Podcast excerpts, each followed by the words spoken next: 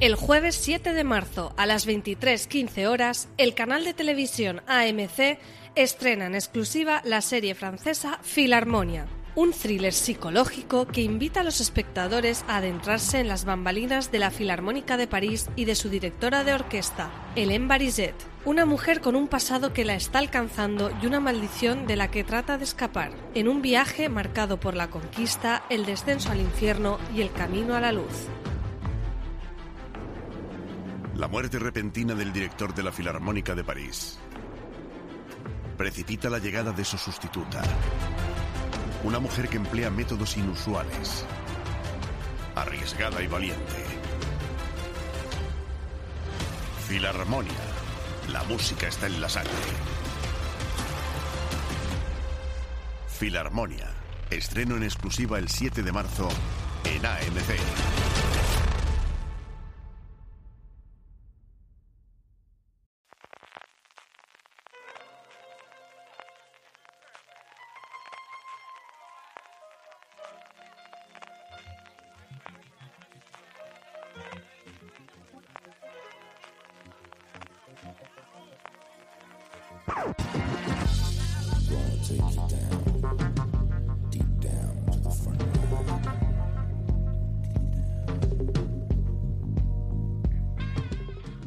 Y bienvenidos a ¿Dónde están mis dragones? Un nuevo podcast de fuera de series en el que vamos a repasar qué ha sucedido hasta ahora en Juego de Tronos. Serán 7 episodios como 7 reinos y en cada uno de ellos nos centraremos en un personaje clave de la serie. Hablaremos de su historia, debatiremos sobre qué le va a pasar y comentaremos algunas de las teorías más populares. Vamos con spoilers, por supuesto, pero solo hasta el último episodio de la temporada 7, así que no temáis que no contaremos nada que se haya filtrado ni tampoco nada de los libros. Para llevar a término esta misión me acompaña en el viaje Francis Arrabal. Hola Francis. Hola Álvaro, ¿qué tal? Qué ganas de hablar de Juego de Tronos y de repasar eh, todo lo que ha ocurrido estas siete temporadas para prepararnos para la octava, ¿eh? Madre mía, a ver cómo si salimos vivos o no de, de esta tarea. Y cada semana tendremos un invitado empezando por nuestro podrick particular, Miguel Pastor. Hola, yo, yo como niño gordo que fui, como padre, estoy en contra de las comparaciones físicas, pero aquí has acertado. No sé quién te lo habrá contado, pero has acertado. ¿Pero qué parte estamos eh, hablando de Podrick? ¿Qué miembro de Porky es en el que Me coincides? ajusto. El... Me ajusto. De la de mozo de, de cuadra. Comenzamos nuestro repaso previo a la temporada 8 de Juego de Tronos en Invernalia, porque este primer programa está dedicado a un personaje que levanta pasiones y odios a partes iguales. Héroe clásico para algunos, Sosainas insufrible para otros. Hablamos, por supuesto, de Jon Snow. They fought together against their common enemy. Despite their differences, despite their suspicions. Together. We need to do the same if we're going to survive. Because the enemy is real. Real. Este era el momento de la séptima temporada en el que Jon Snow llevaba a Daenerys a la cueva de Rocadragón para enseñarle unas pinturas y con- convencerla de que debe luchar juntos como lo hicieron en su día los niños del bosque y los primeros hombres. Luego volveremos a este momento, pero antes de meternos en harina, quiero que me contéis un poco qué os parece John Nieves. ¿Estáis a favor, en contra, amáis, odiáis? Francis Arrabal. Yo estoy muy a favor de Jon Snow. A mí me gusta mucho. Eh, las críticas que había, sobre todo en las primeras temporadas, y sobre todo la primera en torno a Kit Harrington y la interpretación de Jon Snow, creo que tampoco estaban tan bien fundadas porque, porque no es que Kit Harrington sea muy soso. Es que Jon Snow es un poco así. O John Nieve, porque voy a negar a decir en este podcast Jon Snow. Álvaro Nieva, no te voy a seguir el juego. Es John Nieve. Estamos en España. Igual que no decimos New York ni London, decimos John Nieve y no Jon Snow. Yo te compro Juan de las Eh, Nieves, pero John Nieves no. Juan de las Nieves me gusta más todavía. Si quieres, Juan de las Nieves antes que Jon Snow. Pues eso, John Nieve, que mm, creo que Harrington siempre defendió muy bien el, el papel. John Nieve es un poco así, es un poco sosainas. Este chico nunca lo ha pasado bien, se crió como un bastardo. Y eh, creo que todo el mundo que está escuchando este podcast, que es de repaso de las siete temporadas de Juego de Tronos, no puede acusar de spoilers. Es decir, si estáis escuchando este programa, es porque habéis visto las siete temporadas de Juego de Tronos. Es de lo que trata este programa. Vamos a repasar todo lo que ha ocurrido. Así que este niño que nos han vendido como bastardo, pues es realmente Aegon Targaryen, el hijo de Lyanna Stark y Rhaegar Targaryen, es decir, un auténtico noble y que el pobre ha pasado todas las penurias del mundo. Así que no es de extrañar que, que, el pobre siempre haya sido también un poco apocado. Eh, a mí me gusta mucho el personaje, a mí me parece que cumple um, una función dentro de, de, de Juego de Tronos y de esta historia de fantasía, de, de capa y espada. Y yo estoy súper a favor. Siempre me ha gustado, ¿eh? de verdad. E incluso Kit Harrington siempre estaba a favor de él. Miguel, ¿a ti te gusta, te parece soso o le odias? No, al principio un poco me. Según va pasando el tiempo me, me va gustando más y la función a la que se refiere Francis yo creo que es a llevarte de la mano por, por esta historia loca que le conocimos al principio y nos ha guiado un poco por todo este mundo. Como eso, como eso el personaje, bien. Eh, mucha chicha no tiene y es bastante soso. Yo haciendo el, el, guion de este programa, intentando sintetizar un poco la historia de John Nieve, me he dado cuenta de que realmente su historia hay algunos pasajes que podríamos haber evitado, toda la parte de, de los salvajes y tal, que luego entraremos en ello, pero creo que sirve sobre todo para conectarle al espectador muy poco a poco con la realidad de la amenaza que hay al otro lado del muro y ir introduciendo ese Hmm. elemento sobrenatural y John es un poco ese, ese vehículo y no sé hasta qué punto eh, nos va a servir a partir de ahora como personaje o se va a quedar un poco de dibujado. Pero bueno, vamos, luego llegaremos a la parte, así que si os parece... Que es el príncipe prometido. Ya, ya llegaremos a eso, Francis, Que nos es el príncipe prometido. pelos, pero- Que va a ser muy importante. Más adelante. Vamos a empezar repasando un poco temporada a temporada los grandes hitos de la historia de Jon Snow. Y empezamos, pues por eso, por lo que hemos dicho, Invernalia. Ahí le conocimos como el bastardo de Ned Stark, aunque más adelante descubriríamos que no es tal.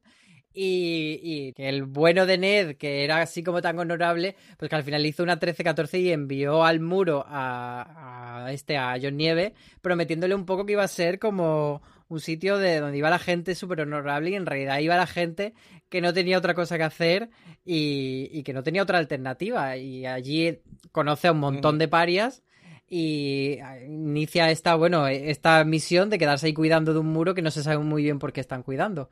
¿Cómo recordáis estos comienzos de, de John en el muro, Francis? Sobre todo a partir del primer episodio, con, con todo lo que ocurre con, con los lobos wargos y cuando, cuando él es quien mismo recoge a, estos lobos y, y se lo da al resto de hermanos porque no hay uno para él hasta que después descubren a, a Fantasma, que va a ser su, su lobo wargo, el pobre, allá donde, donde esté Fantasma. Me quedo con la escena de, él cuando va camino del muro y con Tyrion, ¿no? La, la charla que tiene con Tyrion. Además, ahora que estoy revisionando la, la séptima mm, eh, temporada, primer episodio es cuando se vuelven a reencontrar, ¿no? El primero y el segundo. Madre mía, estoy revisionando la temporada y ya no me acuerdo con la cantidad de cosas que ocurren. El primer episodio cuando, de la séptima, cuando se vuelven a reencontrar, cómo hacen el guiño de cuando. mm, de, con lo del bastardo, ¿no? Y, y el enano y ese primer discurso de, de, de Tyrion, ese primer monólogo que le hace Tyrion a Jon Snow. Es un poco lo que tú decías, o cumple ese papel de descubrirnos de ser el ojo del espectador y descubrirnos el muro, descubrirnos la guardia de la noche, descubrirnos a los salvajes, descubrirnos a ese Mans Rider, a ese a ese rey de los eh, salvajes, ex rey de los salvajes, el pobre ya también donde esté, y mm, irnos introduciendo un poquito eh, o poquito a poco esa temática. Ha sido el, el personaje destinado a ello junto a Bran Stark, que le dedicaremos además el segundo eh, programa. Lo que pasa es que Bran lo hizo mucho más adelante. Con, con Jon Snow sí que tuvimos ese primer contacto y ha sido un poco ese camino, ese viaje iniciático con todo el tema de la fantasía, quitando a Daenerys y sus dragones, pero, pero sí el contacto más directo que, que hemos tenido. A mí me gusta mucho la trama de Jon Snow en el muro, de cómo él va ascendiendo poco a poco en la guardia hasta que al final lo nombran el, el maestre de la guardia de la noche. Me gusta mucho toda la trama del con los salvajes. Es verdad que sobre todo visto con perspectiva y con lo que han ido corriendo en la trama en la sexta y séptima eh, temporada, si echamos la vista atrás a primera, segunda, sobre todo a lo mejor yo me quedé más con la segunda y la tercera, la, serie va mucho más despacio. Ocurren muchas tramas ahí que algunas Bueno, pues no es que las tramas no sean tan importantes, sino que hay ciertos aspectos o ciertas eh, zonas de la serie en el que tampoco ocurría tanto, que es más ver cómo se desenvuelve todo, ver qué está ocurriendo. Pero no ocurren cosas tan, tan, tan, tan, tan relevantes en esa zona. De todas formas, a mí me gusta mucho eh, ver cómo él, cómo él se va criando, cómo él se va educando dentro de la Guardia de la Noche y con, con el personaje de Mormon, el, el Lord Comandante de, de, la Noche, antes dicho maestre, el Lord Comandante de, de la Noche, en ese momento creo que tiene una relación muy bonita. Sí, realmente no sé si podríamos hablar de que esas tramas son paja, pero sí que en cierto modo da la sensación de que, por lo menos para este último escenario en el que nos vamos a situar, no aportan tanto esa época de, de John en, en, la Guardia de la Noche. ¿Tú cómo lo viste esos primeros episodios, Miguel? Hay, hay, dos cosas que me interesan mucho de esa primera fase de John como personaje, que es primero la relación que tenía con esa familia que no era familia y sobre todo con Caitlin, que es una señora a la que le han traído un niño y le han dicho, este niño es mío, no es tuyo y me lo crías. Eh, y luego cuando entra en el, eh, en el muro a defender ese muro donde él no sabe nada, me gusta mucho la relación que rápido entabla con Sam de voy a proteger a este chaval que, que le van a hacer la vida imposible porque le ve entrenar con la espada y bueno que se ve se ve a la legua que le van a hacer la vida imposible al chaval. ¿Tú hasta qué punto crees que va a ser importante eh, este personaje de Sam que has sacado, eh, Miquel? Hombre, creo que va a ser muy, muy importante. Eh, eh, hay muchos giros que le han dado al personaje como para que no lo fuese. El irse allí a la biblioteca a aprender cosas mm, tiene que ser, no puede ser para otra cosa que para que en esta temporada se desarrolle ese cierre de arco que, que abrió tan al principio y que ha ido tan de la mano de John en algunos momentos y tan por su cuenta luego y tan Tan, digo de la mano también porque la relación con su padre también es difícil. Eh, eh, Sam no tuvo una relación con su familia muy fácil y se ve a lo largo de estas temporadas. Hemos comentado algo ya sobre los salvajes, que era el gran rival que tenía la Guardia de la Noche durante las primeras temporadas. Eh, antes de que conociésemos esa amenaza sobrenatural al otro lado del muro, ellos eran el enemigo a batir y entre ellos estaba Ygritte, esa chica pelirroja a la que conoce John Nieve y con la que se enamora. Pero que finalmente, pues eso, vimos que no era posible un romance a largo plazo y acabarían, pues eso, él la traicionaba para unirse a la Guardia de la Noche. No sé, Francis, si tú crees que la traiciona, pues eso, por la lealtad a los suyos o por otra misión más, más importante, que es su guerra contra lo sobrenatural. Sí, qué tiempos aquellos, ¿eh? Los que llevamos tan felices pensando que la, que la amenaza, o que la verdadera amenaza, o que la gran amenaza del norte de Invernalia era Mans Rider y el rey más allá del muro y eran los, los salvajes y cómo va cambiando esa perspectiva a lo largo de, de las temporadas. La relación con Ygritte era una relación muy bonita. Eh, siempre se vio que estaba abocada al fracaso, o sea, que iba a salir mal desde el minuto uno, y bueno, parte del camino natural. Hay una de las cosas que me gusta de Juego de Tronos y que me gusta de, de ir revisionando la serie cada cierto tiempo. Aparte de que es un gran puzzle en el que todas las piezas terminan encajando, en cómo todo lo que ha ocurrido, sea más o menos relevante, sí que ha marcado el camino de los personajes. Esto puede parecer muy elemental, puede parecer muy básico para cualquier mmm, serie, novela, historia, de que todo lo que ocurra eh, tenga su, su, repercusión, pero es que en Juego de Tronos siempre se va cumpliendo. En el Juego de Tronos hay un verdadero desarrollo de los personajes, los personajes eh, van evolucionando y evolucionan mucho todo lo que va ocurriendo en, esta vida, en esta trama de los personajes, va teniendo sus consecuencias y los va formando. Es un poco el sentido también de hacer este podcast, de ir analizando personaje por personaje todo lo que ha ocurrido en la serie, porque los personajes son muy importantes y desde luego son definitorios de, de todo lo que ha ocurrido en la serie y con Ygritte lo vemos, marca una cierta etapa, marca un cierto camino de Jon, de ese Jon Snow pre que lo traicionen y lo apuñalen, eh, cual Julio César, en ese punto de inflexión del Jon Snow que es antes, que, que se termina convirtiendo en Lord Comandante de la Guardia de la Noche y que al final lo terminan apuñalando precisamente por todas estas cosas, por la relación con, con Ygritte, por la relación con los, con los salvajes, cuando Jon el pueblo lo que estaba intentando evitar era que a los salvajes los, eh, los mataran los caminantes blancos, ya no solo porque los mataran o no los mataran, sino porque es que si los mataban, los iban a convertir en huestes de los caminantes blancos.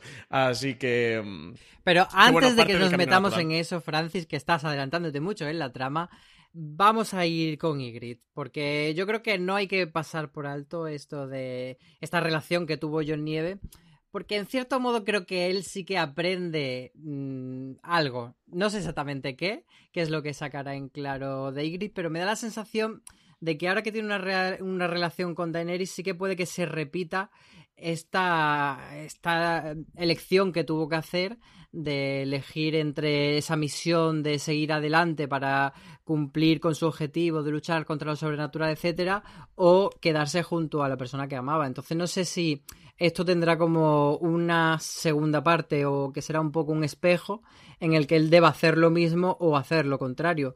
Miguel, ¿tú tienes alguna teoría al respecto de si, si de repente veremos a, a Daenerys morir en los brazos de Nieve como le pasó a Ygritte o si será del revés, él muriendo en los brazos de Daenerys? No, no, no creo que, que, o sea, sí entiendo que mm, este aprendizaje le lleva a, a darnos un background de qué es lo que va a pasar en esta última temporada con su nueva relación, pero sí que me quedo con esa metáfora de el personaje de John que nos explica que para conocer a los diferentes tienes que cruzar el muro y vivir con ellos, convivir con ellos y conocer a Ygritte eh, le metió más en esa historia de cómo son los salvajes, que al fin y al cabo eran gente que eh, viven en un mundo que se ha hecho un muro para separar de una cosa horrible y les ha pillado a la espalda. Eh, esa relación con Ygritte me parece que más que amorosa que también, eh, yo le veo la, la línea que lleva de conocer a la gente diferente y conocer el mundo y hacernos a nosotros conocer también otra parte de ese mundo. Francis, ¿tú qué opinas de Ygritte? ¿Crees que...? Porque yo lo veo realmente un punto muy destacado en la biografía de, de John Nieve. ¿Crees que va a tener resonancia en los episodios que quedan? Eh, creo que el punto de inflexión está ahí con todo lo que ocurre con ella. En cuanto a si se va a repetir la historia o precisamente Jon Snow o Jon Nieve eh, por todo lo que ocurre va a tomar el camino contrario. mm, Aquí es que parte de, los libros, de si has leído los libros, si no has leído los libros. No quiero meterme en teoría de los libros ni en contar lo que ha ocurrido en los libros, por, porque este es un podcast para los que han visto la serie, para los que han disfrutado la serie, y creo que poder o entrar a comentar cosas de los libros o teorías de los libros y demás es mm, o podemos fastidiar un poquito la experiencia del espectador que, que solo ha querido deliberadamente quedarse eh, con la serie Dicho eso, creo que se le puede repetir la historia. o sea, Pero no creo que yo- sirva para que haga justo lo contrario. Yo no creo que... eh, o sea, yo entiendo que la gente que ha leído los libros cree tener muchísima más información de los que solo han visto la serie, pero creo que, que se ha hecho una muy buena labor de síntesis a la hora de eh, decidir qué contamos en la serie y qué no. Y me da la sensación de que todo lo que se ha quedado fuera de la serie y que está en los libros, en cierto modo es una información que amplía el universo, pero que a niveles de la historia general va a ser paja. Entonces, Sí, yo Pero, Sí, lo que pasa es que puede tener cierta influencia o puede tener cierto peso. O sea, entiendo que lo que Benioff y Weiss han decidido dejar fuera es deliberado. O sea, lo han dejado acaso hecho fuera. Y cuando lo han dejado acaso hecho fuera es o porque no les interesa mm, tirar por ahí, eh, por ese camino, porque prefieren tirar por otro camino, o porque no quieren meterse en incluir todo eso y que eso tenga repercusión y relevancia. O sea, entiendo lo que dices y estoy de acuerdo. Eso no quiere decir que lo que hay en los libros es parte de la mitología de la serie y que vaya a tener cierto peso, cierta influencia. dime Miguel. Que eh, no entiendo. ¿Cuál, ¿Cuál es tu teoría sobre cómo afectará eso que ha vivido a su nueva relación? O sea, yo veo que él estuvo tuvo en una situación de, de elegir entre lo Sí. que él quería era quedarse con Ygritte, pero eh, decidió pues seguir adelante con su misión y, y- y seguir con los suyos y tener esa lealtad, intentar eh, pues eso, acometer esa misión más importante que era eh, luchar contra la amenaza de más allá del muro. Hmm. Entonces creo que se le va a volver a presentar esa, ese momento de decisión entre la persona a la que ama y la misión para que él cree que está predestinado o que está intentando hacer. No sé si será de una manera o de otra, pero creo que se va a volver a ver en ese brete. Lo que pasa es que ahora está en un punto en el que si no elige seguir con su misión, su relación con Daenerys puede ser cortita, ¿eh? Bastante corta para él, para, bueno, para los dos, para todos. Claro, él está ahí que no puede elegir otra cosa, pero Tampoco puede elegir mucho. ya, eso sí.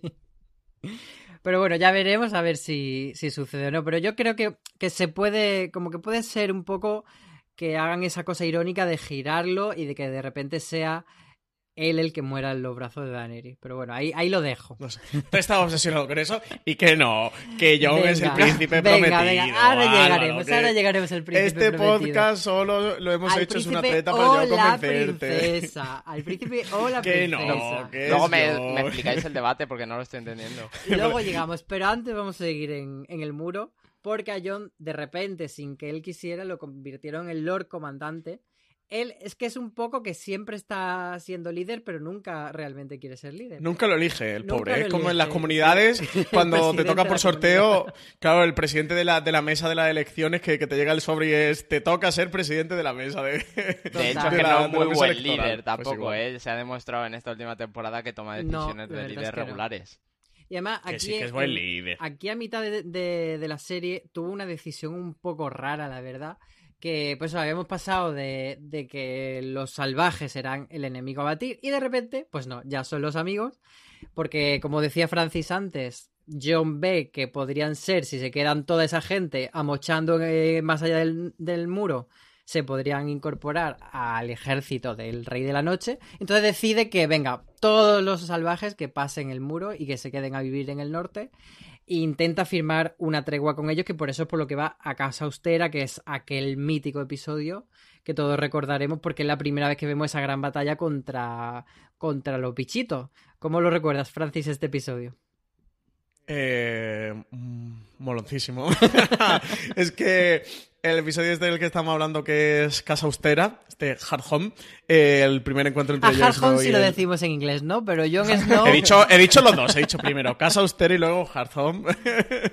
Eh, este primer encuentro de Jon Nieve con el Rey de la Noche, de hecho, el, el- la escena del, del gigante combatiendo y el plano final de ellos retirándose con la barca, ese cruce, esa miradita canalla entre Jon Nieve y el Rey de la Noche y, y allí con el gigante peleando, se te ponen los pelos de punta. A mí me parece uno de los episodios más chulo, de los mejores episodios que hemos visto en, Juego de Tronos. La batalla es apasionante de lo que ocurre ya en el octavo episodio de, de la mm, quinta temporada, donde ya se ve la amenaza real, donde ya se destapa...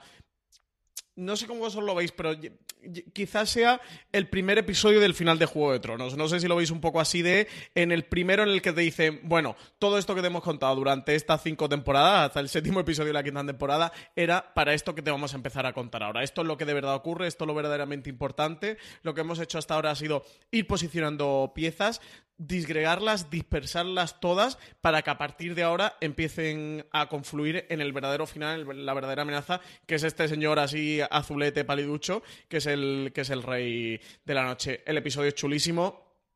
Eh, venimos de eso de que nombren a John Nieve Lord Comandante. Luego hablaremos de cuando lo nombran otra cosa más a John Nieve. Es verdad que, siempre se encuentra estos cargos de que nunca lo han, nunca lo han elegido. Y, y niego la mayor con que sea mal líder. ¿eh? A mí John Nieve me parece muy buen líder. Luego comentaremos otra escena, la, que tiene con Daenerys, su primer encuentro con Daenerys, que sí que me parece que, que John Nieve tiene mucha más entidad de la que a veces le, podemos reconocer. Lo que pasa es que es el reverso de Euron Greyjoy. O sea, Euron Greyjoy que es mm, todo fardar y todo chulear y, y todo presumir y entrar en una ciudad a caballo y decirle a Yara qué dura me la pone esto. Y, y John Nieve es justo el reverso. Es.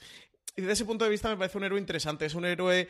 eh, humilde, o sea, él es muy su personalidad es muy apocada. Él es mm, la humildad por excelencia. eh, y creo que le da un punto también interesante a, a, mm, a John Nieve en todo, en todo este juego, ¿no? En, una serie además donde tenemos personajes que son tan over the top, eso como Euron, eh, como Cersei, como incluso Tyrion, porque Tyrion mm, se sabe lo listo que es.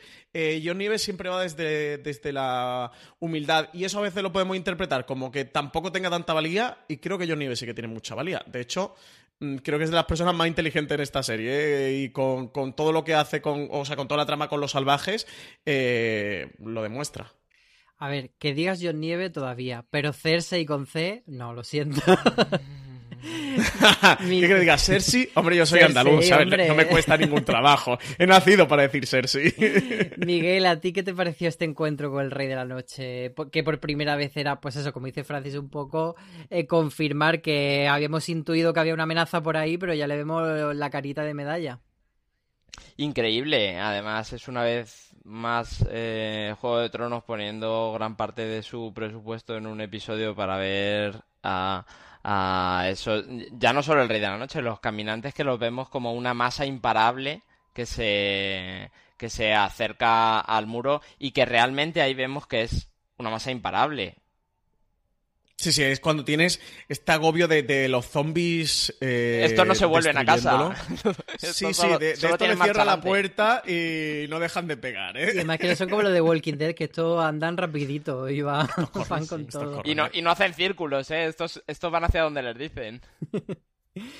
Pero después de salvarse el culo en Casa Austera, John Nieve vuelve al Castillo Negro y se encuentra con nuestro querido Oli, que fue ese niño malvado que fue uno de los que acabó apuñalando a John Nieve. ¿Cómo recordáis este momento de la muerte de John Nieve y la posterior resurrección? Oli- porque además nos dejaron una de un final de temporada a un principio de temporada con la duda de si revivía o no. ¿Vosotros estabais convencidos de que iba a resucitar, de que no? ¿Qué pensabais? Eh, jugaron con nosotros y, y mira que lo pillaron en el aeropuerto de Belfast, de que sabíamos todos que iba a aparecer, pero mira que jugaron de no, que está muerto, que tal. Y Álvaro, mm, John Nieves resucitó. John Nieves Azor Ahai, y aquí, y aquí quiero lata. sacar, aquí quiero aprovechar para sacar lo del príncipe prometido y ponerlo sobre la mesa, porque el príncipe prometido tenía que renacer. eh, además decían que renacería del, del humo y, y la sal. ¿Y dónde estaba el humo? ¿Dónde estaba la sal? No había ni Claro, humo ni pues, sal. Aquí es donde, aquí es donde voy. Déjame hablar. aquí es donde voy. Aquí justo donde voy. Me alegro de que me hagas esa pregunta, Álvaro. Estaba esperando este momento. Eh, cuando lo apuñalan, eh, que sale el humo de su cuerpo, de, de las cuchilladas, eh, del, del calor del cuerpo con, con el frío del, de, de Casablanca, de de Castillo, del Castillo Negro, y, y la sal de las lágrimas del, del niño que le apuñala, que sabe que le traiciona Ay, ay, ay, y, que, Francis. y que confiaba en él y lo mataba. Y ahí es el momento en el que el príncipe prometido viene a Poniente para derrotar al Rey de la Noche. Luego Álvaro. te respondo. Porque John Nieve es el príncipe prometido. Luego, es que luego vamos a entrar al final del repaso de temporada a temporada. pero quería hablar de más esta a fondo. justo. Quería justo hablar de esta escena. Miguel, ¿tú cómo recuerdas esta muerte y resurrección? Nunca pensé que estuviese muerto, pero sí que me interesa el personaje de ese niño, que, es una historia un poco paralela de eh, todo lo que he visto que habéis hecho a mi familia me llevan al camino de eh, ponerme de acuerdo con toda esta gente y asesinarte. Eh, siempre, siempre pensé que John era con quien íbamos a ir de la mano desde el principio hasta el último capítulo, así que en el momento te impacta, pero cuando te pones a pensar al día siguiente no le das nada de credibilidad a esa muerte. Sí, ahora lo jugaron muy bien, ¿eh? Porque como el Juego de Tronos, o sea, desde Ed Stark, eh, como espectador, podían hacerte cualquier cosa que, es, que siempre te lo podrías creer. O sea, esto no es The Walking Dead y no me voy a meter en el spoiler de The Walking Dead, pero en el en o sea, para, para morir en The Walking Dead eh, te tienen que pegar una puñalada, que te pase por encima un camión, estrellarte a 10.000 metros. Trocito. Cortarte la cabeza. Si no te cortas la cabeza, Sí. puedes seguir vivo. Bueno, en pero te tiene que- que cerrar el cuerpo entero, o, o sea, te tiene que pasar de todo para poder decir que está muerto. Aquí, en Juego de Tronos, te aquí una cabeza cortada es una cabeza cortada. O sea, aquí, aquí es exactamente lo que se supone que es, no como en otras Pero series. para Entonces, mí claro, la, prueba definitiva de que iban a resucitar a John Nieve y yo estaba súper convencido era que Melisandre en ese episodio mágicamente aparece justo, en ese claro, castillo. Entonces era como Sí, sí, blanco sí. y en botella. No sé qué... De hecho, mm, es la escena justo, ¿no? Antes de que. Sí, le es como en plan, uy, ¿no? pues, justo la- después de apuñalarle. pasaba bien por aquí, viene. entonces era bastante evidente. Melisandre, que es un personaje que ha estado durante un tiempo muy presente, otro tiempo muy desaparecida y que ahora mismo es un interrogante. Eh, si queréis podemos hacer aquí un paréntesis y hablar de Melisandre. ¿Es un personaje que a vosotros os gusta? ¿Creéis que todavía tiene algo que aportar? ¿Lo ha dado ya todo o no? Francis. Hombre, es Caris Van eh, siempre nos va a gustar, Melisandre. a ver, sobra la pregunta. Eh, un personaje que, mm, que me gusta y lo meto dentro de un, grupo de personajes que yo categorizo en Juego de Tronos, que son los personajes castigados por George R. R. Martin, los personajes castigados por Benioff y Weiss en, en este caso. El, el líder de este grupo, el líder de este clan de personajes castigados, evidentemente es Theon Greyjoy, al que al, que al pobre desde, desde la trama, desde el guion, se le hacen todas las perrerías eh, del mundo. A ver, es un hijo de puta. Y Melisandre Claro. otra. Sí, pero me refiero desde el guion. Sí, Han hecho las perrerías del mundo. Eh, no digo que pobrecitos, digo que como personajes han sido muy maltratados. Es decir, eh, le, le han hecho todo lo que se le puede hacer para que como espectadores, mm, pues pensemos que son unos mm, cabronazos. Y Melisandre está en esta categoría, no llega a Zion, pero recordemos que es el personaje que le dice a Stannis, tienes que quemar a tu hija. De Rolor te está pidiendo que quemes a tu hija. Sí. Y la quema para Rolor, que luego no, lo derroten el en la señor batalla. de la luz. No vayamos con términos de los libros, Francis. Bueno, como lo quieras llamar. Vale, señor de la luz. Si tú le llamas John Nieve, yo le llamo el señor de la luz. Como es un quid pro quo. Mister Endesa. El, que el señor de la luz le, le pide que queme a, a su hija. Bueno, y no solo a su hija. Recordad que no sé si en segunda o tercera temporada quema a gente en, en la pira al dios de la luz, quema a gente de su pueblo. Y, y luego eso al y final mata termina- al muchacho guapo con el, con el bicho que le sale del chocho, con la sombra que le sale del chocho. Sí, con la. Con la... Sí, a. Pero bueno, Sombra. al muchacho no. O sea, matar a Baratheon, matar a, a Renly a Renly, a Renly. al Al guapo. muchacho parece que sea como el, el atrecista que pasaba allí que se había escapado. Sí, pero que es de esos Baratheon. personajes que en su momento no parecían súper importantes y fíjate, ya casi Sí, no, ni, no- nos acordamos de cómo se llamaban. Sí, pero bueno, todavía Renly Baratheon tenía un, un punto de vista estratégico, me refiero. Eh, no, entre comillas, no te tiene que dar pena. Es, es un rival de Stannis y, y ella pues consigue matarlo y un rival menos en el Juego de Tronos y, y ya está. Pero bueno, que, que- haga quemar a su hija y para que luego al final no ocurriera para nada. O sea, Melisandre lo hace porque es lo que cree, es su fe, es su parte de la trama y es a lo que juega. Pero por su culpa se ha quemado una niña y bueno, y Stannis al final le conduce lo que le conduce y que al final muere el personaje o mm, casi medio se suicida, no se suicida, pero bueno, es busca su propia muerte porque sabe que, que todo aquello era una locura que, que no ha acabado nada. Entonces es un personaje muy maltratado, luego por otro lado es el personaje que, que ha resucitado a Jon. Eh, alguna misión importante tiene que tener. De hecho, también revisionando la séptima hora, en el tercer episodio creo que es en el que él tiene el diálogo Melisandre con Varys, diciéndole que los dos mm, vinieron de esos como a tierra extranjera y que morirán en Poniente y, que todavía le, queda como una misión que cumplir. ¿no? Sé si tenéis teoría o lo, o lo dejamos más adelante mejor para el final del programa sobre qué, qué más tiene que hacer Melisandre. Pero bueno, me parece un personaje muy chulo, muy interesante, pero muy maltratado. Sí, yo creo que Melisandre, ese diálogo es bastante mm, evidente que, que, nos, que está puesto ahí para decirnos algo, de que Melisandre se supone que va a Volantis, pero en ningún momento la vemos irse efectivamente a Volantis y puede aparecer ahora por cualquier parte del mapa para hacer cualquier cosa. No sé si Miguel tú tienes alguna teoría de si va a revivir a alguien, si va a sacrificarse, ¿qué va a hacer Melisandre?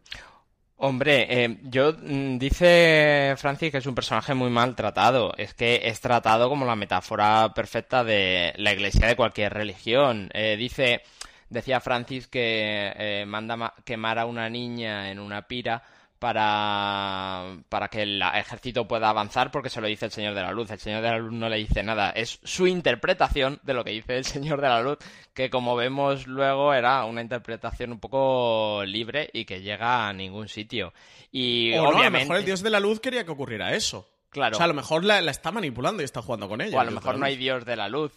Y la señora va Hmm. por ahí haciendo de psicópata. Yo sí creo en el dios de la luz, ¿eh? Yo es Lo que sé, creo que, estamos eh, sobrevalorando las profecías del Señor de la Luz de Melisandre porque hasta ahora se ha son- visto equivocadísima, como dice Miguel. Bueno, Claro, claro, justo- a Nieve, ¿eh? Y vemos también a Toros de Mir, vemos la escena del perro. Primer episodio de la séptima temporada es en el que mm, Toros de Mir le muestra al perro, o sea, le hace que mire a las llamas y ve cómo están viniendo los caminantes blancos junto al Rey de la Noche y los otros. Yo estoy muy en contra de, de Melisandre creéis en el porque dios de la no, luz? cre- no, yo no, bueno, no creo en ningún dios así en general, pero en el dios de la pero- luz yo lo veo como de lo más equivocado en todo esto. Pues yo estoy a tope, ¿eh? Es que justo todo, todo lo que ella hace es verdad que revive gente y que hay gente que revive gente y eso es como la prueba de que ella mm, hace magia. Pero todo lo que ella hace es su interpretación. No vemos a Melisandre ir a un bosque y a una luz divina eh, anunciarle nada porque, porque no es real, porque, porque, Bueno, ¿y el no está, porque no está pasando. Es verdad que ¿Y la ella tiene collar? sus interpretaciones.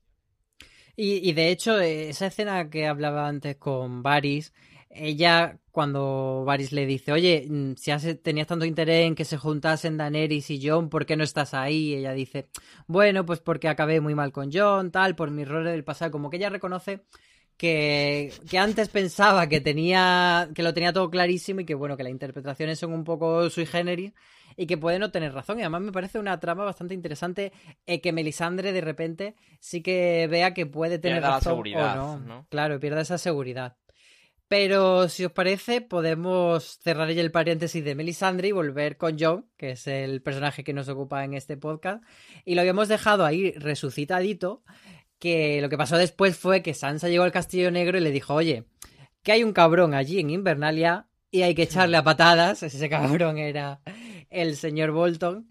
Y se produce la batalla de los bastardos, que otra de las grandes batallas de estas tan espectaculares que tiene Juego de Tronos y uno de los momentos más recordados de la serie.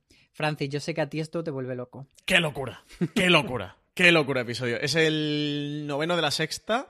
Eh, es que el noveno y el décimo de la sexta es brutal, ¿eh? El final de la sexta temporada es enorme. A mí la batalla de los bastardos me fascina, pero me fascina. Yo hay dos... Bueno, hay tres quizás escenas bélicas que, em, recuerdo, no sé, llamarle con cariño, con entusiasmo. Es el desembarco en Normandía de, de salvar al soldado Ryan. Es el asalto de, en Hawks Ridge, de la película que hizo mm, eh, Mel Gibson, que me parece una locura. Y en televisión quizá me quedaría con, con la batalla de, de los bastardos.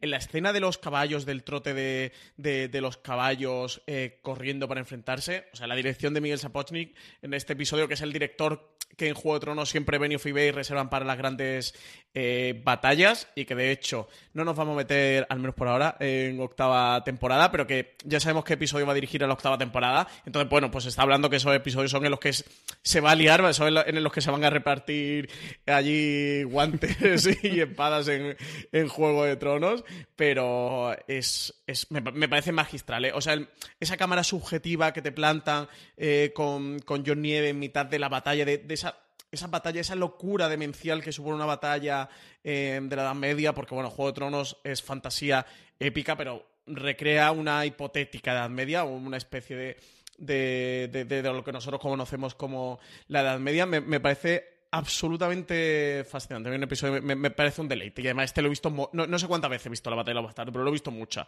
Y lo he visto en pantalla grande en un cine y lo he visto de muchas, de muchas maneras. Me parece un, un- un gran episodio, eh, que se saben jugar muy bien con el espectador, eh, que a veces tiene un, un pulso de acero.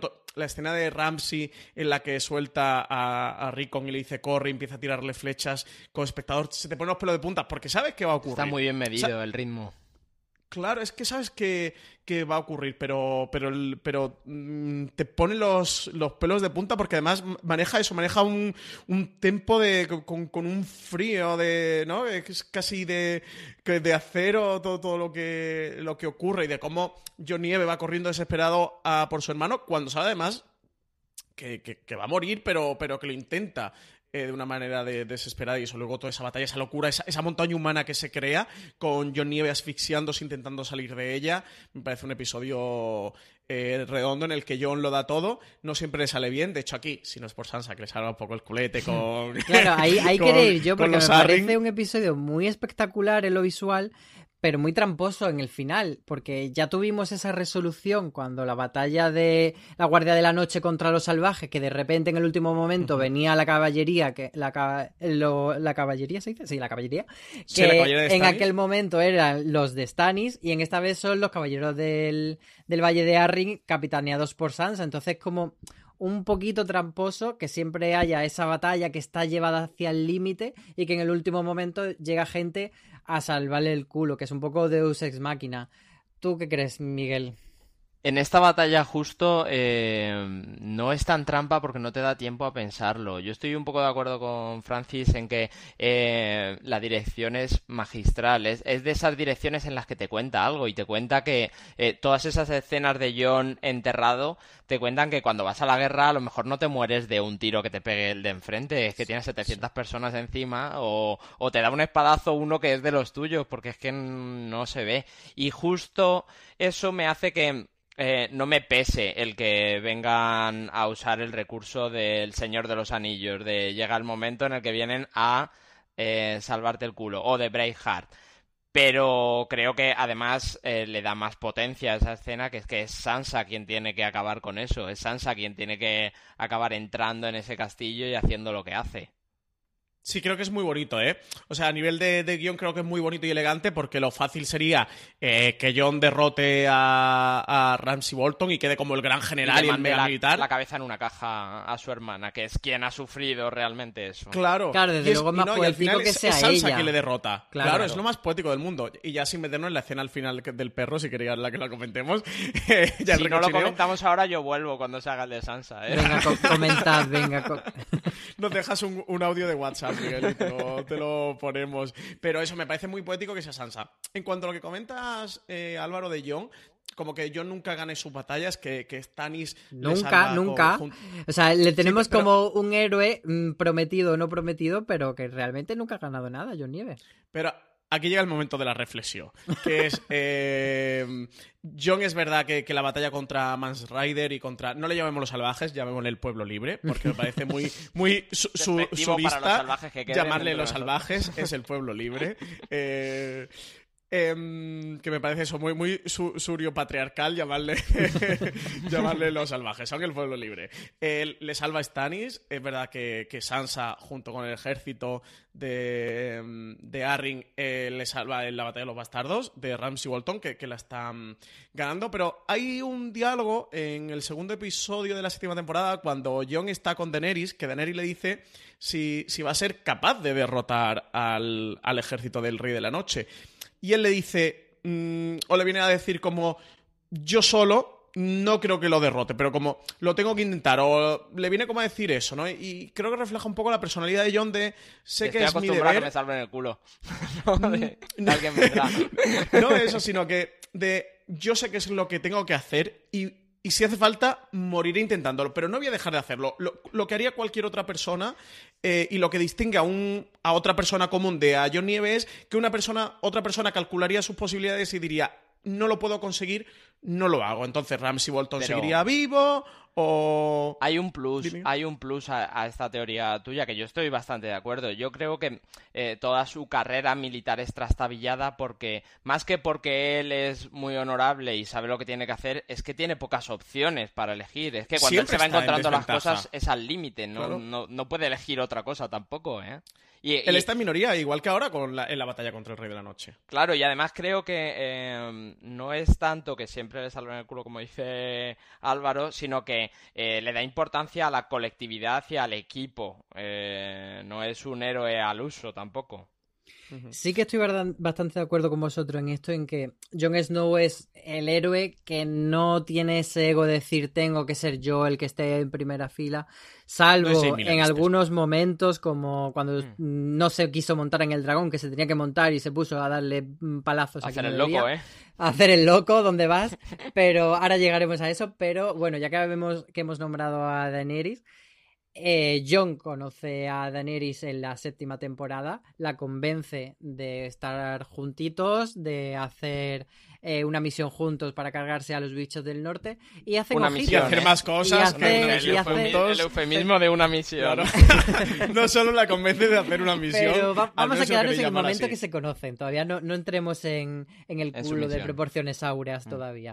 ¿Cómo visteis este primer encuentro en el que ella dice, bueno, eh, relatan todos los nombres de la rompedora de cadenas, etcétera, y Ser Davos dice, bueno, y este es John, es el rey en el norte, ¿vale?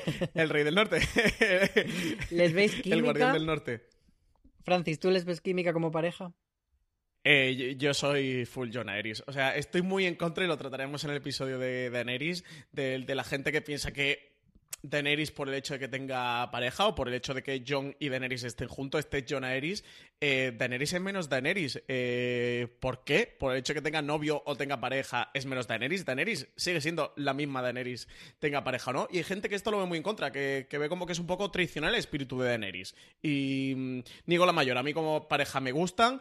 Luego, tienen todo el sentido, si veis el camino de Daenerys y veis el camino de Jon, es paralelo, es absolutamente eh, paralelo. Son dos desposeídos, cada uno por un motivo diferente, que se han hecho a sí mismos, que se han hecho a sí mismos con mucha fe, con mucha lucha, con mucho esfuerzo, con mucho tesón, que, que se tienen que convertir en líderes por la causa que creen, por la causa mayor, y, y- que sufren eh, muchísimas penurias. Entonces, si, si ven los caminos de los dos, entiende que pongan a ser pareja porque vienen de, de caminos muy similares y ¿quién va, ¿quién va a entender mejor a Daenerys que Jon o quién va a entender mejor a Jon que, que a Daenerys? O sea que, que tiene sentido que lo de Daenerys con... Ay, ¿Cómo se llama? Con el... Con el... Con Dahario Naharis. Con, con Dario Najaris, pues es lógico, se pegaban ahí sus polvetes porque, porque estaban los dos bastante cañonazos. en esos, que hace mucho calor. Claro, claro. Todo el día metidos en la pirámide sin nada que hacer. Claro. O sea, ahí entre esfinge y esfinge, pues. pero, pero con Dario Najaris no había nada más que, que lo, que lo sexual, que está muy bien, pero con John tiene ese punto de, de alguien que le pueda que le pueda entender. A mí me gusta mucho como, como pareja el momento de, de los títulos, me parece absolutamente delirante. Y es que el Juego de Tronos se comenta muy poco, pero tiene momentos muy divertidos y momentos muy graciosos que están hechos, acaso hechos, están hechos para mm, que te descojones y te, te partas el culo Y descargar. Sí, sí, sí, de un poquito como de, de la tensión dramática y que ahí Davos en esa escena lo hace muy bien. Y luego el diálogo que tienen entre ambos, esa, esa lucha de poder, de, de cómo se van tanteando el uno al otro, que es una lucha de poder pero eh, contraída sin, sin querer ser agresivo, me pareció un, un duelo dialéctico muy bonito y está quizá incluso entre mis momentos preferidos de Juego de Tronos. Es verdad que mis momentos preferidos de Juego de Tronos a lo mejor son 50, pero, pero está ahí. Francis está on fire con esta pareja, pero hubo muchísimas críticas en contra de. Pues eso, de la unión de estos dos actores que se decía que no había mucha química entre ellos. Miguel, ¿tú qué opinas de, de si Emilia y Kit tienen química o no? No, yo no la veía al principio y no la sigo viendo y tampoco le veo el sentido. Creo que está muy forzado, que es verdad que dejan a Jon tres días allí en la isla para hacer como que se conocen, pero que la personalidad de, de Daenerys es que eh, eh, ella siempre ha hecho lo que ha querido y siempre ha intentado no ligarse desde la primera experiencia que tuvo súper traumática para ella, no ligarse a un hombre porque reconoce lo, lo que la historia le, le lleva a las mujeres que se ligan a, a hombres. Y el único punto de conexión que sí que le veo con, con él es que él es eh, en esa escena donde hacen esa negociación y donde a, él también le bajan los humos dic- mm, diciendo que, que es John, es John y ya. Eh, en esa negociación eh, Jon Snow sí que cede un poco, sí que eh, es una cosa que ella nunca ha visto. El hombre que dice, bueno, yo he venido aquí a concretar una misión y si mm, tú quieres que no le pongamos nombre a cómo estás tú en relación conmigo, cómo, está tu pueblo en relación con, con el mío o con cualquier otro, mm, lo podemos pasar. Es el único punto de conexión que, que me hace entender un poco eso. A mí es que me parece un poco forzado que en ese punto en que los dos tienen una misión tan importante, ella Sí. está a punto de cruzar y arrasar con Poniente y él lo que quiere es acabar con los caminantes, que de repente tengan ese tiempo para dedicarse a enamorar. Eh, me parece... Eh, justo eso, justo. O sea, el polvo, mira, están en el barco y tampoco hay tanta gente, pero ese amor. Hombre, claro, es que con, con Viserys a lo mejor no echas el sí que, le, sí que le puedo ver con sentido... perdón, con Viserys, con Varys. sí que le puedo ver sentido eh, para que a la hora de ajustar las piezas de los personajes que nos quedan de cara a la última temporada, que Jon de esta forma eh, lo pongamos subordinado a Daenerys y se quede como su número dos Sí. y además uniéndolo un poco a esto que hemos comentado de que Jon nunca ha tenido esa ambición de ser el número uno, de liderar una guerra, etcétera, o sea que Jon ha sido la persona que ha estado viendo todo el rato la amenaza sobrenatural y ha llevado ese mensaje y esa alerta a Daenerys. Entonces, a lo mejor ya con eso ha completado Se su misión. Sí, o, Y es que- o no, no va a acabar porque algo tendrá que hacer y a lo mejor tendrá que morir heroicamente o lo que, o lo que sea, pero sí que me parece que, que como personaje principal se podría quedar un poco subordinado a, a Daenerys a partir de ahora. Francis. Yo es que no creo que haya que, que subordinar un personaje a otro. Estamos como muy acostumbrados de... mm, tiene que haber uno, el líder tiene que, que ser uno. Creo que Juego de Tronos ha sido siempre muy coral, que, que ha tenido muchos protagonistas, que ha sabido repartir bien el protagonismo y liderazgo entre varios personajes. Eh, no creo que Daenerys anule a Jon, ni Jon anule a Daenerys, ni, ni que lo tengan que anular. Me refiero, creo que pueden ser dos o que pueden ser eh, compañeros. De hecho, Ah, lo que le propone Jon a Daenerys es mm, tenemos que sumar fuerzas, de no nos tenemos que enfrentar, tenemos que ir juntos. De hecho, bueno, lo intentan hasta con, con Cersei. Lo que pasa es que, bueno, pues es Cersei y le sale la cosa como le sale. Pero tenemos que unirnos de que el, que el mal supremo es eh, el otro que viene. eh, y nunca mejor dicho lo de los otros que, que, que vienen, que son los muertos. De nosotros somos los vivos y tenemos que luchar contra, contra ello. Yo creo que se van a complementar. ¿eh? Esto ya meter un poquito la historia o en ver qué va a ocurrir la octava temporada. Yo no creo que, que, que uno vaya a anular al otro o se vaya a supeditar. Y, y no veo por qué tienen que hacerlo. Siempre se ha visto esta relación como desde el conflicto. Y, No, pero básicamente porque, porque los dos ahora mismo tienen el mismo objetivo. Entonces, al final no es que se anulen el uno No, al otro, pero sí que. Jon no quiere sentarse en el trono. O sea, mm, Daenerys sí quiere sentarse en el trono y quiere gobernar. Sí, pero el, eh, pero el no quiero objetivo, pero el objetivo de los dos ahora es matar al rey de la noche. Y luego ya se verá lo que pasa después. Pero ahora Pero los dos tienen matarlos eso. juntos. Claro, claro. Una puñalada a cada uno. Pero van juntos, No, es lo que me el rey de refiero. la que- noche necesita muchas puñaladas, se las pueden repartir a pachas, no, no hay problema. ¿Tú, Miguel, crees que tiene ahora Jon su propia agenda o crees que se va a quedar un poco ahí debajo del ala de Mamá Daenerys? Me gustaría eso, pero re- realmente no lo sé, no sé, no sé qué esperar. A mí me, me gustaría que acabara ahí su trama, como tú estás contando, porque es verdad que ahora el objetivo es matar al Rey de la Noche, pero eh, mm, también es verdad que Juego de Tronos, con lo que Juego de Tronos, no me puede dar ocho temporadas y acabar sin decirme quién se sienta en el trono. Y en el trono se puede sentar uno. Nadie. No yo se va a sentar nadie. no se va a sentar nadie tampoco. Pero tú lo has visto las llamas, Miguel. Pero antes, antes de que entremos en el trono, porque eso también luego lo tenemos que debatir, eh, nos hemos dejado, que ha comentado Francis así por encima, lo que yo llamo la gran cagada de Jon Snow, que es que cuando se juntan con Cersei, después de traerle al bicho que han cazado más allá del muro, esa misión tan estúpida como suicida, pues bueno, eh, Cersei lo que le dice es, a ver, cariños, yo me uno a vosotros en esta lucha, pero luego que no venga la rubia a quitarme el trono. Y Jon dice, bueno, es que yo ya, mm, pues bueno, soy... Eso lo he- eso lo tengo hablado. yo eso ya lo tengo pactado, entonces... Y yo, claro, ahí veo una cagada enorme, no sé cómo lo visteis vosotros y, y si creéis que fue realmente una cagada. Es que es John. Yo estoy a tope con él. Es que, es que eso es John. Eso es John. Eso es lo que le enseñó Ned Stark y, y- eso es lo que es él. Creo que lo que define al personaje, a mí lo que me gusta del personaje, que no es lo estratégicamente más inteligente. No, que es lo que define a Ned Stark y a Jon Snow. Sí. o sea, me parece coherente con el, con el personaje. Ned Stark muere y termina con su cabeza en una pica por, por no ser el más, por ir de frente, ir con el honor y la lealtad y no ser mm, más estratega en ese nido de víboras que es la corriente de, de desembarco o la corte de desembarco de- del rey con los Lannister a la cabeza. Eh, creo que es una cagada inevitable. O sea, si, si no lo hubiera hecho así, a mí me parecería incoherente para el personaje. Y que luego también perderíamos todos esos momentos de enfrentamiento que nos va a regalar en la octava temporada a Cersei versus Daenerys Jon. Miguel, ¿para ti fue una cagada o no? Eso, justo iba a eso. Si vives en, en Invernalia o, o, o en Alto Jardín o en el mundo Juego de Tronos es una cagada, pero me parece que es lo que más avanza, más hace avanzar la trama hacia un, hacia un rincón que no nos esperábamos. No, cual- cualquier otra cosa habría sido más esperable, o, o justo lo que tú dices, el haber no sido sincero y el haber tirado para adelante con eso no habría hecho avanzar a, a Cersei hacia donde, hacia donde la deja en el final de la última temporada, que es súper interesante ese punto de ahora yo tengo que medir cuánto aporto y cuánto no para estar en buena posición cuando vuelvan.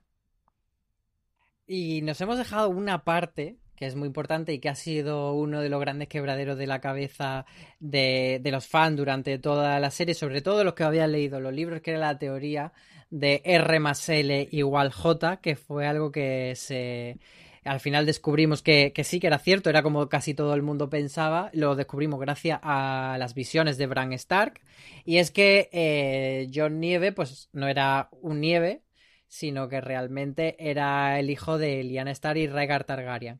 Francis, ¿qué implicaciones crees que tiene esta teoría ahora que se ha confirmado? ¿Por qué crees que es importante? Porque es algo que nos han cebado desde el principio. De la historia de Lyanna sí, ha tenido muchísima sí, sí. importancia y siempre nos han ido dando a lo largo de toda la serie pinceladas de, de esta trama y al final se confirmaba y se confirmaba que, que eso, que eh, Johnny B es un Targaryen y que ahora se está beneficiando a una, a una pariente. Así que, ¿qué, qué tiene? A la Porque tita. es a la tita, a la, a la A la tita, tita Dani. Dani.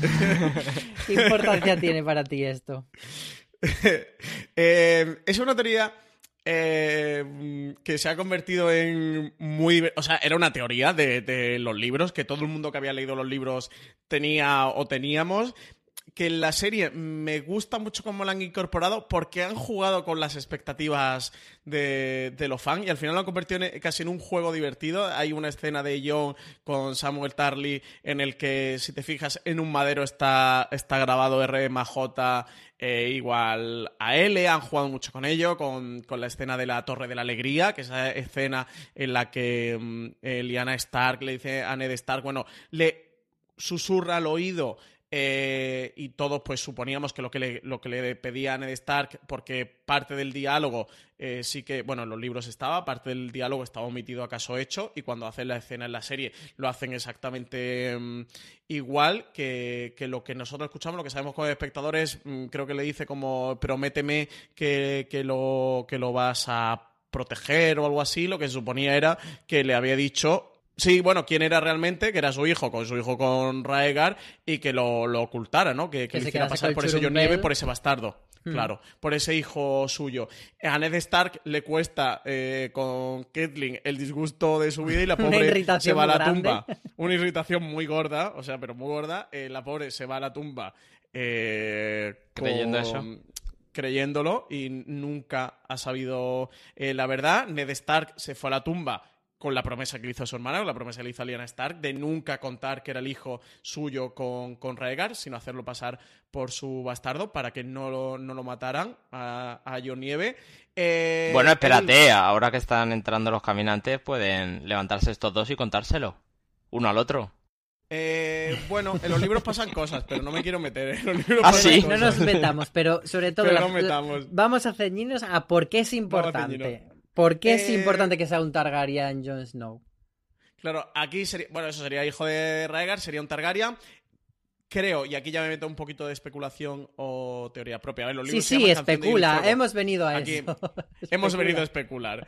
Eh, yo creo que es la canción de Hielo y Fuego a la que se refiere George R. R. Martin en la saga literaria, que es como se llama originalmente. La, la, serie se llama Juego de Tronos, que es como se llama el primer libro. Luego hay otros libros que bueno, están Choque de Reyes, Danza de Dragones, los libros, etc. Eh, la saga literaria se llama Canción de Hielo y Fuego. Para mí, John Nieve es esa canción de Hielo y Fuego, es la mezcla entre el hielo y el fuego. El hielo representado por Lyanna Stark, por los Stark del norte, y el fuego representado por Rhaegar Targaryen, por los Targaryen, eh, con, con, sus dragones. Eh, creo que la encarnación es esa mezcla. Eh, cosas que supone, primero, que es mmm, que Daenerys Targaryen es su tía, él es su sobrino. Daenerys Targaryen es la hermana de Rhaegar Targaryen, que es el padre de Jon Nieve. Para quien se nos despiste en esto de sobrina tío, el, árbol familiar queda así. Eh, Miguel Pastor se nos despista, pues Miguel Pastor esto queda así. Luego, si tuvieran descendencia, que a lo mejor podría ser esa canción del Hielo y Fuego, no lo sé también, si la canción de Hielo y Fuego no se refiere a Jon Nieve, sino que se refiere a Daenerys Targaryen y Jon Nieve, eh, hay como una especie de maldición. Eh, no sé si Álvaro quiere que nos metamos ahí con los, Venga, vamos a con los que tienen hijos pero, los Targaryen. Pero con lo que ha pasado en la serie. No te metas en los libros, pero sí, porque en la serie hay ciertos indicios Hay Para por ahí que- una teoría. Para que pensemos que esa teoría puede ser cierta. Venga, cuéntanos. Hay por ahí una teoría que nos puede apuntar que Jon y. Daenerys tengan, tengan descendencia y es que quien ha tenido hijo eh, con un Targaryen y no es Targaryen o Valirio, es decir, descendientes de familias de Valiria o descendientes de los Targaryen, ha fallecido. Eh, Khal Drogo, cuando Daenerys Targaryen tiene un hijo, fallece. A Mocho. Eh, mm, Lyanna Stark, la madre de Jon Nieve, cuando tiene el hijo con Raegar, fallece. A Mocho. Y una... ¿El qué? ¿El qué? A Mocho, digo. Macho, Ah, a está haciendo a el, el, el contaje de amoches. Está, está haciendo la cuenta.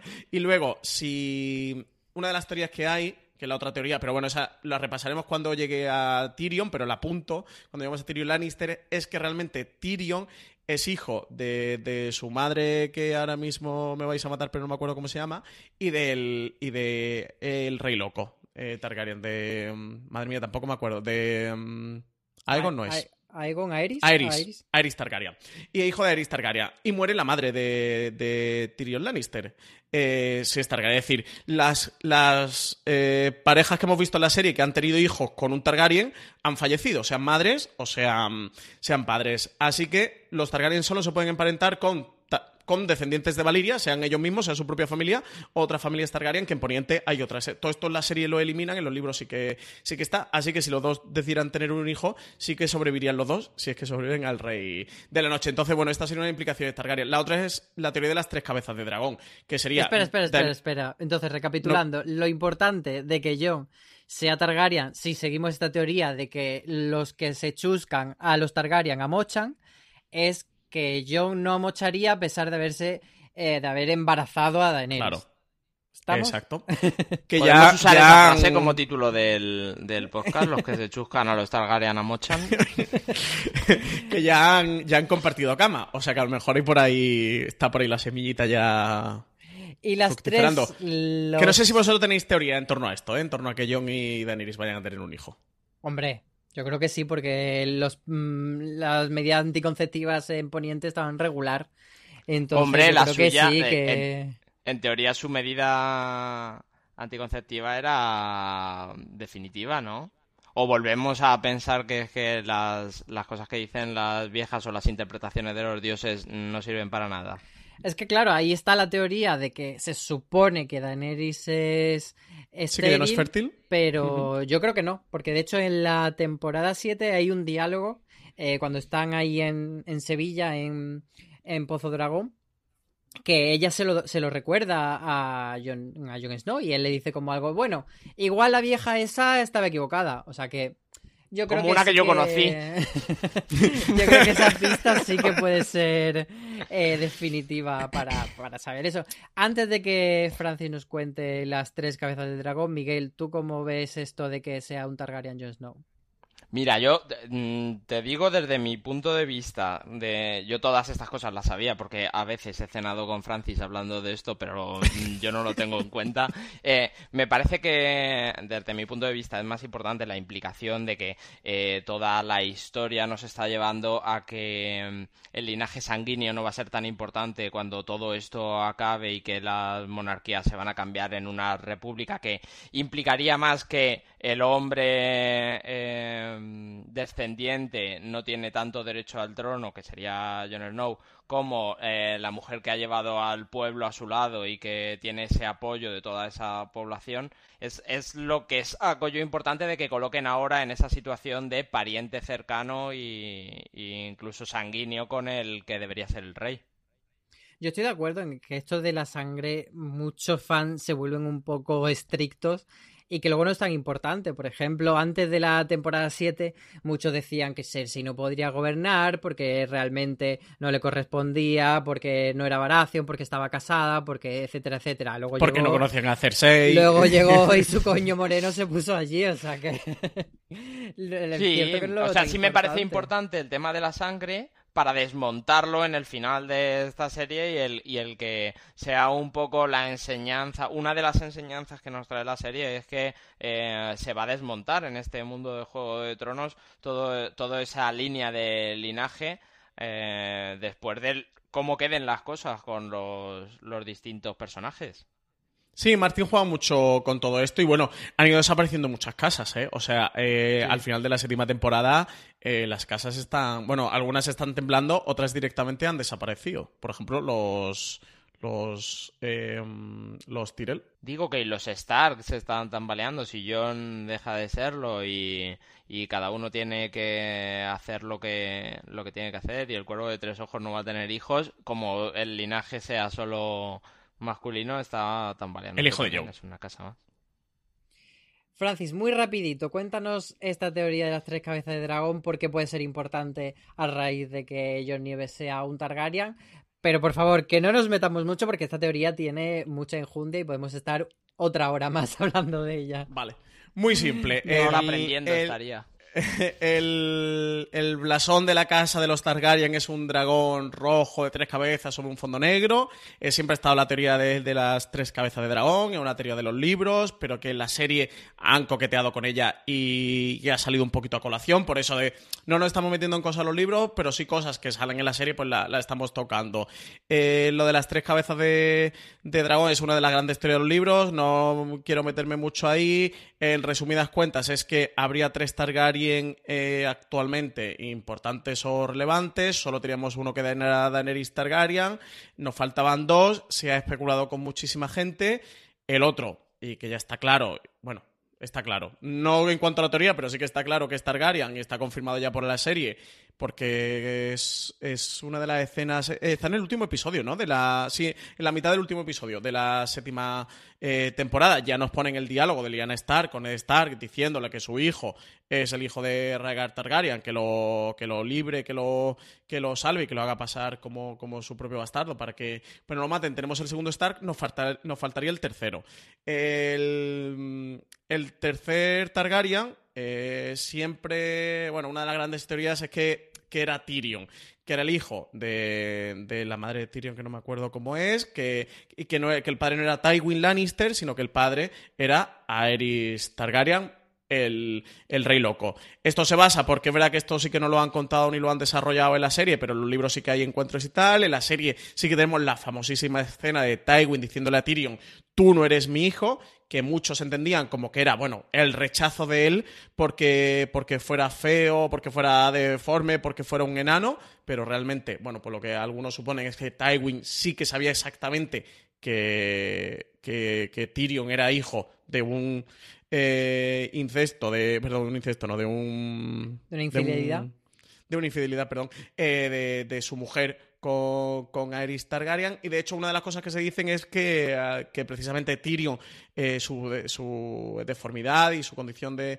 de enano fuera porque Tywin le dio una serie de abortivos a la mujer para que abortara y tal, y para que no tuviera ese hijo de esa infidelidad con Aerys. Lo que pasa es que finalmente sí que nació y que precisamente esa- ese tipo de venenos y de abortivos y tal eh, fue lo que provocó la muerte de, de la madre de. Pero de tenemos un programa de Tyrion, así que tampoco nos metamos. Pero tenemos un programa de. Tyrion, así que ya hablaremos de, de Eh, este lo tema, que sí. sí que- El caso sería la tercera cabeza de dragón y Exacto. serían tres dragones, los tres comandantes Que tiene de que haber dragones. tres Targaryen y uno va a ser Daenerys, obviamente, otro puede ser Y que Jon. cada uno comanda, comanda un dragón, aunque ahora mismo estamos en menos un dragón.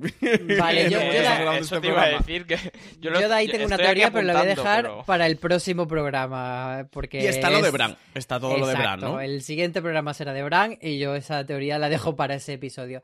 El Eh, caso es que sí que, mm, que, que comentaban mucho que, bueno, por ahora sí que además lo que refuerza lo de la teoría de Tyrion es que los dragones solo se han comportado, o sea, no se han comportado de una manera agresiva con dos personas en toda la serie. Una es con Daenerys, la otra es Tyrion, la famosa escena que entra en la cueva. eh, era en, no en Volantis, no, ¿en qué ciudad era? ¿En Merín? Sí, en Merín, ¿no?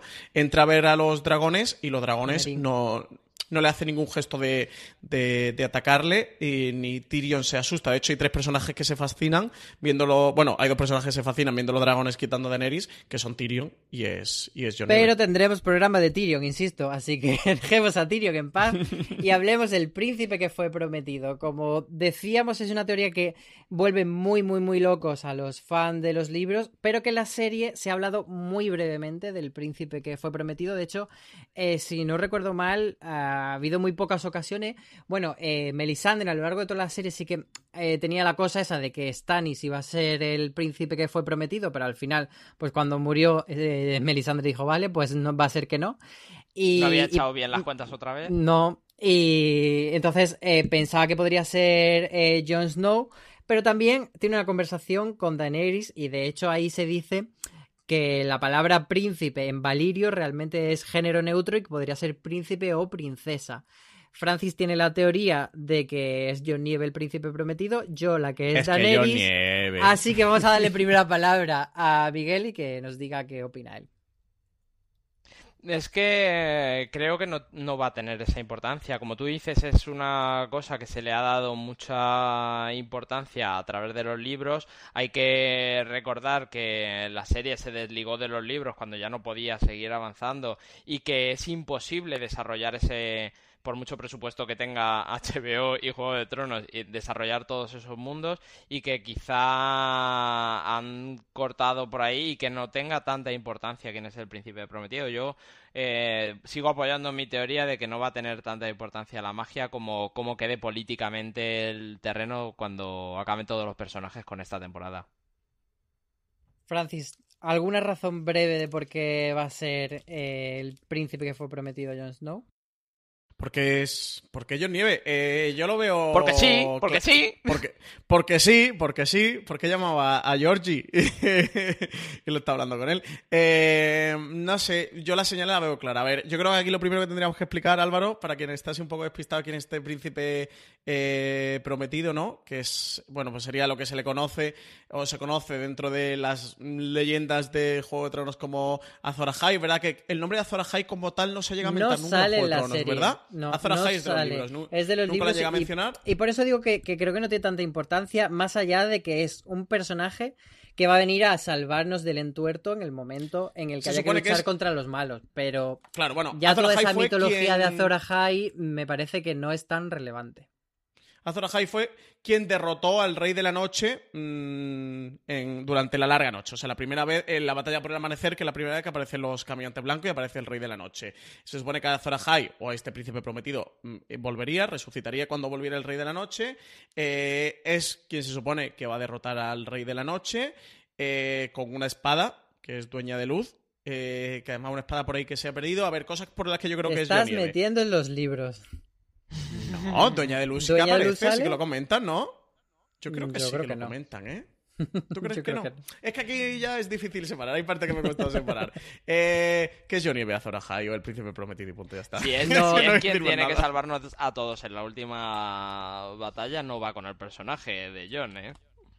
Yo estoy convencido de, que mano. John, la misión que tenía era advertir de ese peligro más allá del muro. Ya ha completado esa misión advirtiendo a Daenerys y Daenerys va a ser la gran heroína de la serie.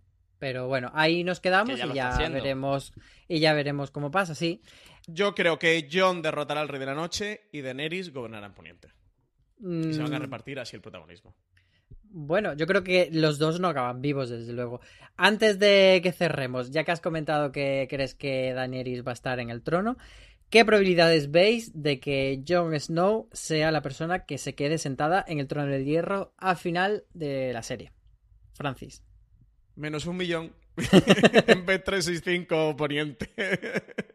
no, eh, por dos motivos. El principal, porque John, y ya no lo han dejado claro en la serie, eh, no aspira a ningún título ni a ningún, trono. Lo nombran Guardián del Norte eh, por exigencias y, por obligación. Lo nombran Lord Comandante eh, por obligación. Él nunca ha querido ningún cargo, no tiene ninguna aspiración del trono. Él en el norte está muy tranquilo, no le interesa para nada la gente más para abajo de- del foso. Así que, mm, que, que él está en su norte tranquilo y tal.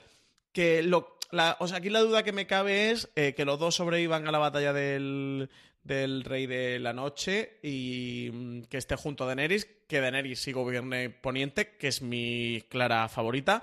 Y creo que no va a haber un trono en el que sentarse. No sé si Daenerys lo va a reventar. Esto será para el podcast de Daenerys. Yo tengo la teoría de que va a coger con, con, con su dragoncito y lo va a fundir y va a reventar el trono y va a decir a tomar por saco trono. Y va a ser un poco el romper la rueda, ese romper la rueda simbólico de Daenerys. Va a ser fundir el trono y que no haya trono de, de hierro. Y que ha sido como el gran objeto codiciado durante toda la serie. Y finalmente va a llegar Daenerys, lo va a fundir con el dragón y a tomar por saco el trono y nadie se sienta en el trono. Pero que sí que ya va a ser la, la, gobernante en Poniente. Y si Jon sobrevive, que esté junto, junto a ella, pero en un papel, desde luego, no rey, porque a él no le interesa absolutamente nada ser rey. Es un poco difícil, Álvaro, no sé, Álvaro y Miguel, vosotros cómo lo veis, que veo a, Jon Nieve como muy pez fuera del agua, fuera del, norte. Entonces, que esté junto a Daenerys y que los dos tengan desembarco el rey, pero claro, ¿por qué tiene que ser desembarco el rey y la capital, no? Mm, esta es la parte la que, la que ya me, me, me asaltan las dudas. Miguel, ¿tú cómo lo ves? ¿Probabilidades de que Jon sea el rey de los siete reinos?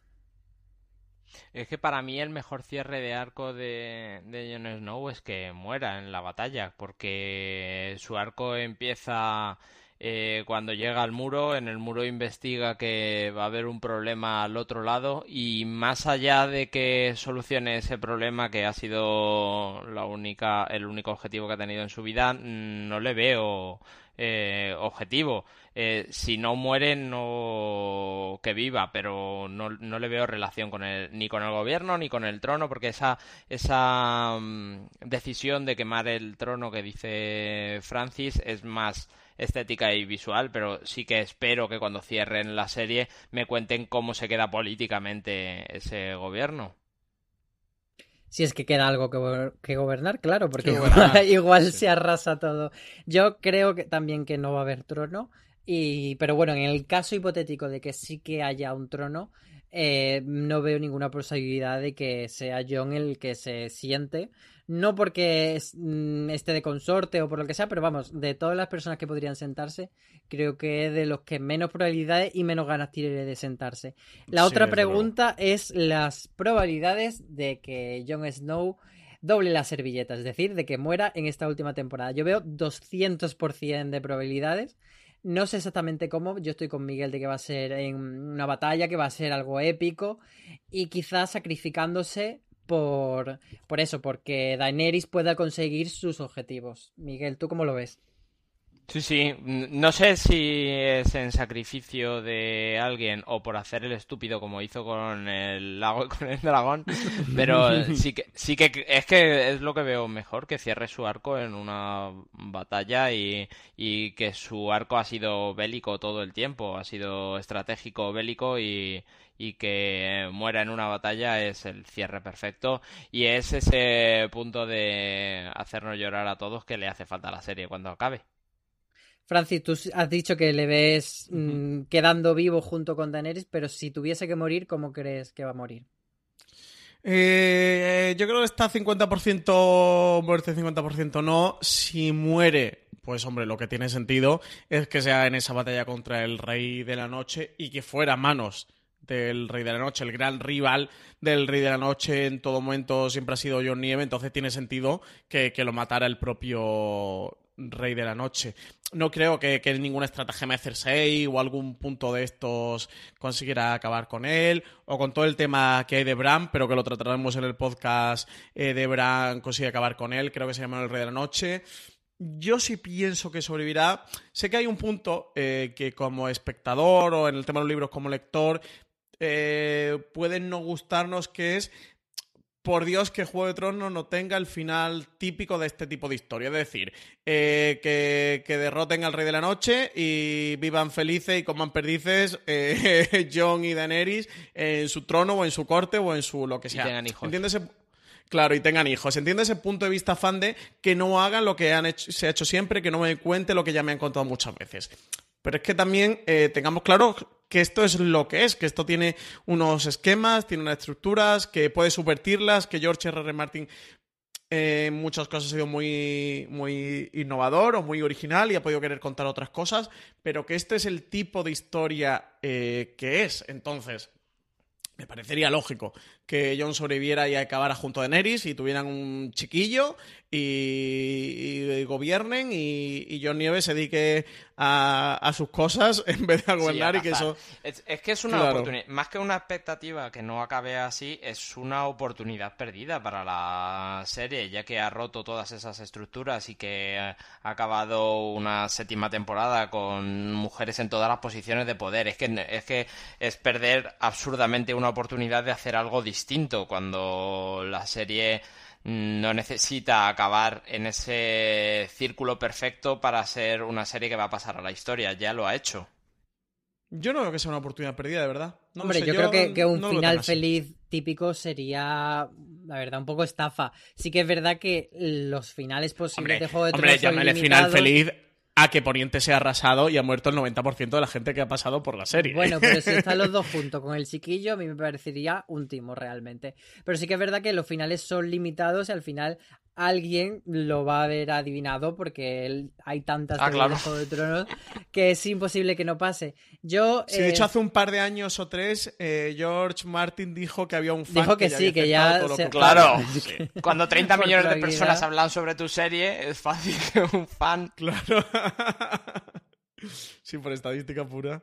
Pero bueno, a ver qué pasa, pero yo, eso, yo creo que sí que va a haber ese, ese gran sacrificio de Jon Snow. Sobre todo, mi teoría está en que Juego de Tronos ha ido poniendo todo el peso en los personajes que dentro del universo de Juego de Tronos eran los que estaban outsiders, ah, en las mujeres, en el discapacitado, en... Pero es que John es el bastardo. y John Nieve es el único hombre cisetero que queda sin Sí, discapacidad bastardo. eh, con protagonismo. Todos los Rob Stark han muerto, todos, lo- etcétera. Entonces, para mí, Jon Snow va a espicharla antes o después. Pero bueno, ya, ya lo veremos.